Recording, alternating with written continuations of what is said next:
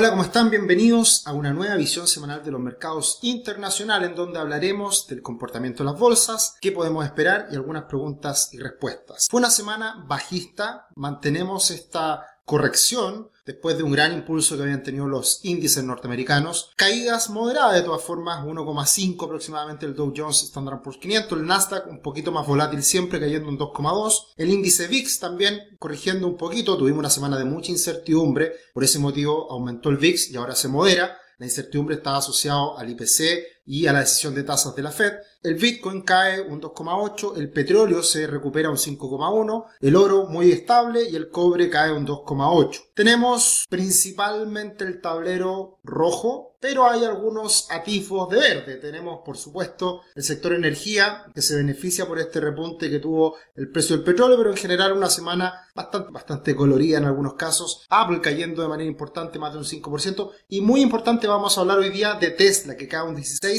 porque su fundador, Elon Musk, vendió nuevamente acciones de Tesla y sigue afectando a su precio. Pero la semana estuvo muy marcada muy influenciada por lo que iban a hacer los bancos centrales del mundo, los principales, en este caso la Reserva Federal, siempre lo más importante, luego el europeo y también el Banco Central de Inglaterra. Todos subiendo las tasas, todos siendo hawkish, todos siendo estos halcones que se ponen más restrictivos en el momento actual, eh, con una cara muy dura, con una cara muy eh, de aumentar las tasas y por esa vía frenar la inflación. Estamos precisamente en ese proceso. Y lo que ocurre esta última semana, muchas noticias importantes, sube la tasa del Banco Central de Inglaterra del 3 al 3,5% dentro de lo esperado y también el Banco Central Europeo la sube del un 2 a un 2,5% también dentro de lo esperado. Pero sin lugar a dudas, más allá de estos aumentos de tasas por parte de los bancos centrales, que la Reserva Federal la sube de un 4 a un 4,5, lo más importante fue la inflación que se vuelve a moderar. Y hay dudas todavía de esta moderación, hay dudas respecto al futuro, por eso seguimos observando una corrección técnica, pero es muy importante reforzar la idea de que los mercados se mueven por aspectos fundamentales que son el comportamiento de la economía, pero también muy importante por las emociones, por el comportamiento, por la conducta de los inversionistas y también ahí está reflejado el aspecto técnico. Por eso nos, gusta hablar mucho de los fundamentos, pero también de los precios, fundamento técnico que pueda tener una acción, un instrumento, un índice, etc. Y precisamente lo que hemos hablado las últimas semanas es que el Standard Poor's 500 había llegado a un techo muy importante y desde ese momento hasta ahora hemos visto una corrección por no poder superar a la primera esa resistencia importante que tenía este índice tan importante para el mundo. La inflación se empieza a moderar, ya vemos caída de la inflación subyacente bajo el 6%, la inflación general en, en los últimos 12 meses cayendo un 7,1. Muy buenas noticias y esperemos que esto continúe en los próximos meses. Lo más importante, interpretación de los mercados, de los analistas, de los economistas, del mercado respecto a cómo va a ser este futuro de la tasa de interés. Ya estamos en el 4,5 y está prácticamente confirmado que viene una alza de tasas adicional de 25 puntos bases, del 4,5 al 4,75. Lo que no está confirmado es que exista una alza adicional al 5%. ¿Y por qué? Porque esta tasa terminal hoy día está en el 4,88%. Vamos a ver cómo evoluciona en las próximas semanas. Pero podríamos estar en que la tasa de término sea 4,75 o 5%. Eso ya hay bastante certeza de que hasta ahí vamos a llegar. Y posteriormente debería venir una caída en las tasas de interés y precisamente lo que el mercado ya está empezando a descontar, ya lo que está em-, empezando a esperar es que en los próximos 12 meses la tasa caiga en aproximadamente 1,25%. O sea, desde el punto máximo al cual lleguemos con la tasa de interés, después podría venir una caída importante en lo que quedaría del 2020, 2023, después de esa última alza de tasas, y también en la primera mitad del 2024. Entonces, acá empiezan a darse esta lucha entre el mercado, lo que dice la Fed, la proyección que hace la Fed, precisamente lo que habla Jerome Powell en conferencia de prensa posterior. Lo que siempre hay que creerle un poquito más es al mercado. Y el mercado ya está esperando esta moderación en las tasas que va de la mano con un enfriamiento de la economía, con una desaceleración, y no tanto ya para el próximo año, para el 2023 Y ya muchos hablan de que la recesión no llegaría al 2023, sino al 2024. Así que por ese motivo también el mercado estaría anticipando bajas tasas, de, o sea, disminuciones en la tasa de interés a partir de un enfriamiento, desaceleración de la economía, contracción, recesión, ya de cara a fines del 2023, incluso 2024. Y lo que les decía recién es que el aspecto técnico es muy importante en algunas situaciones. Y acá tenemos cómo la media móvil de 200 periodos que se superó por poquito, por algunos días, pero que rápidamente el mercado empezó a vender y se sitúa nuevamente el precio del Standard Poor's 500 bajo la media móvil de 200 periodos. Pero más importante aún, la directriz bajista, la línea azul que vemos acá, ha hecho su trabajo, ha cumplido su rol de techo, de freno, de aparecer las ventas en ese momento y ahora está cayendo el Standard Poor's 500 de manera importante hacia los últimos días de la semana. Y ahí podemos ver una corrección de Fibonacci, hasta dónde podría llegar esta corrección.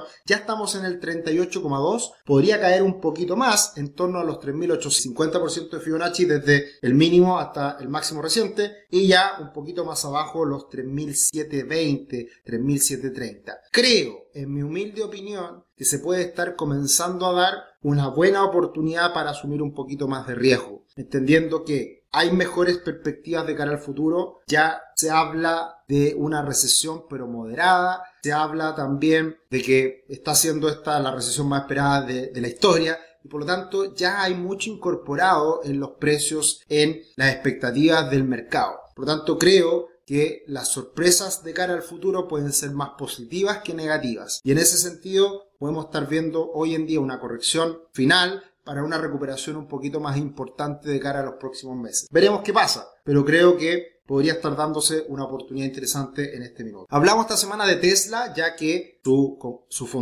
su fundador, Elon Musk, vendió nuevamente algo así como un poco, mil millones de dólares más o menos, que ha sido las ventas del último tiempo, hacer caja. Eh, sacar un poquito el vuelto para echarlo a la billetera y salir a, gastar ese dinero. No deja de ser importante lo que haga Elon Musk porque sin lugar a dudas, eh, más allá de las necesidades de liquidez que pueda tener, y también, obviamente, si tiene buenas o malas perspectivas, eh, eso también influye en la decisión de comprar o vender su propia acción. Por lo tanto, ya tenemos una caída importante de Tesla en lo que viene siendo esta corrección, más de un 60% como drop. De hecho, este drawdown puede ser ya la máxima caída histórica que ha tenido las acciones de Tesla, así que no hay que mirarla eh, menos, puede ser una señal muy importante. Y lo más relevante, de hecho, es que ya se confirma este hombro cabeza a hombro que veníamos comentando con anterioridad, en algún momento lo habíamos dicho hace algunas semanas atrás, estaba el soporte en los 180 dólares aproximadamente y lo rompe ya con bastante claridad. Un hombro cabeza a hombro lo que anticipa es que se debería dar una caída similar al tamaño de la cabeza. En este caso es brutal esa cabeza y por lo tanto la caída también podría ser brutal. No estoy tan seguro de que esa caída sea tan brutal, pero lo que sí hay que tener en cuenta es que por el momento Tesla está con una presión bajista muy relevante, muy significativa y hay que tomárselo con cuidado, porque podría seguir cayendo bastante más. Y todavía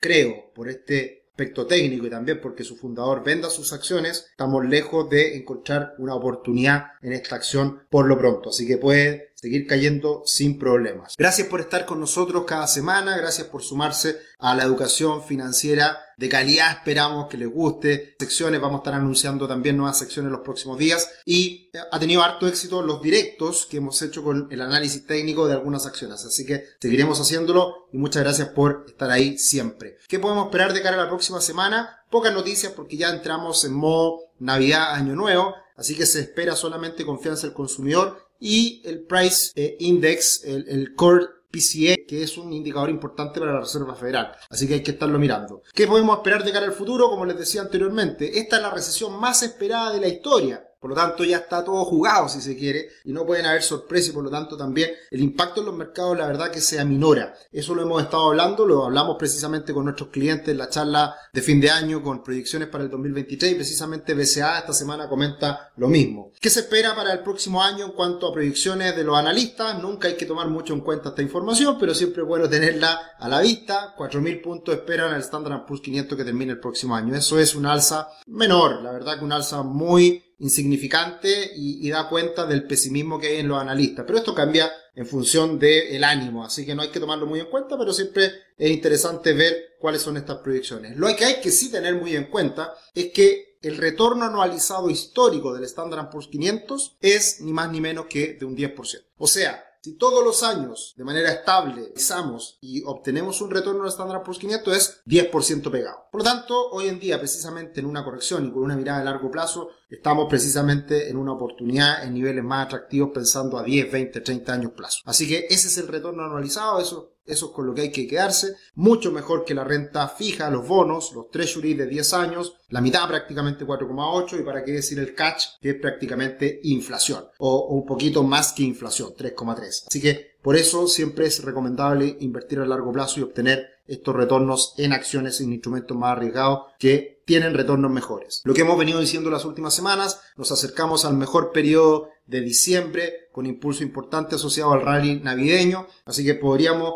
también esperar algo de optimismo de cara a los próximos días. No se ha visto hasta ahora en lo que fue la última semana, pero ya nos acercamos a esta última parte del mes y pueden venir ese rebote tan esperado. Como siempre, muchas gracias por sus felicitaciones, siempre nos los leemos, siempre eh, miramos lo que nos comentan. Por ejemplo, Javi Sepúlveda nos decía como consejo no hagan dos acciones, hagan una y vamos a hacerte caso, vamos a hacer solamente una acción porque de esa manera más limpia la información, eh, más corto los videos, así que lo estaremos haciendo así todos los martes con acciones ya sea chilenas o acciones internacionales. Esta semana toca acción internacional. Muchas gracias por estar acá. Vean la visión semanal también nacional. Y bueno, traten de ver siempre estos dos videos de fin de semana. Me imagino hoy día mirando primero la final del mundial y luego analizando lo que pasa en los mercados. Un abrazo, que estén muy bien.